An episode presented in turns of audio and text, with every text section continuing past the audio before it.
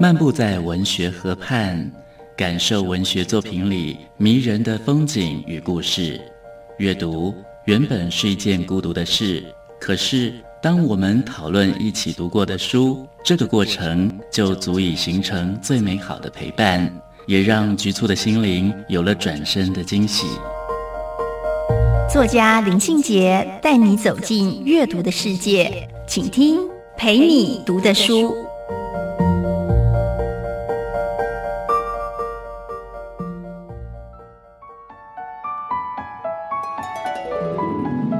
大家好，我是林信杰。今天陪你读的书，跟大家分享的作品是林文月老师的《京都一年》。最近这五年期间，我去京都的次数超过了十五次。每一次在京都，我都会想起林文月老师的这一本书《京都一年》。虽然这一本书的时间啊，出版时间已经过了非常非常的久远。可是书里面它呈现的京都样子，跟我这两年去京都所看到的样子几乎是一模一样的。京都好像是一个永恒的地方，充满了永恒的美丽。在林文月老师的《京都一年》里面，收录了他一九七零年游学日本京都十个月之间所创造的散文作品。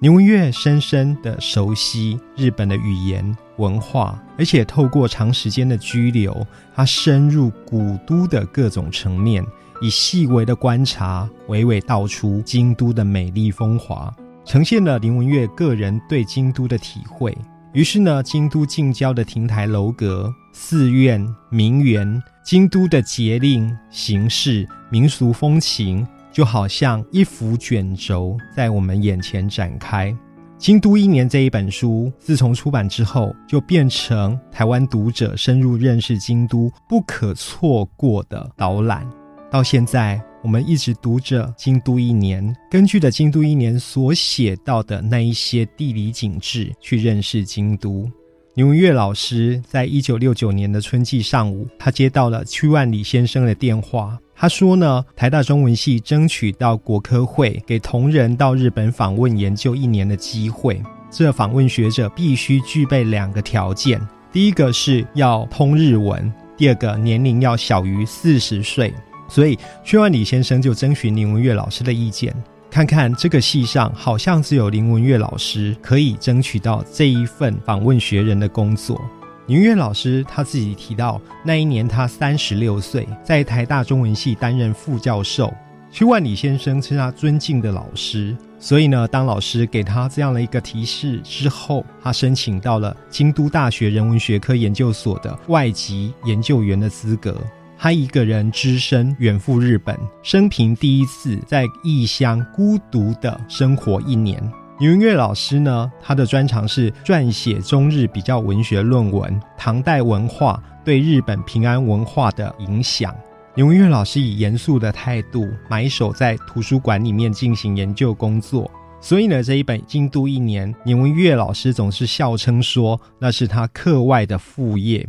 然而，在这一本书里面，我们可以看到牛文月老师他同样的以严肃的心情。以京都为中心展开他的观察，不管是景观、文物、民俗、风情这一些观察对象，都可以成为他撰写的题材。宁月当年在京都写论文呢，时间的安排是周一到周五，至于呢写散文的时间，大概都只能趁着假日。这样的安排，使得林文月自己呢，在京都一年的生活变得充实有趣，而且呢，正业跟副业之间产生了相辅相成的功效。京都古称叫平安京，它是一个日本文化的重镇，所以林文月老师说，他趁着周末假日四处去寻幽访胜，本来都是为了写作散文所需，去寻找一些题材。没料到，在三十六岁这一年，京都生活了一年之后。他终于完成了这一本让我们深深感动的书。今天陪你读的书，跟大家分享的是林文月的《京都一年》。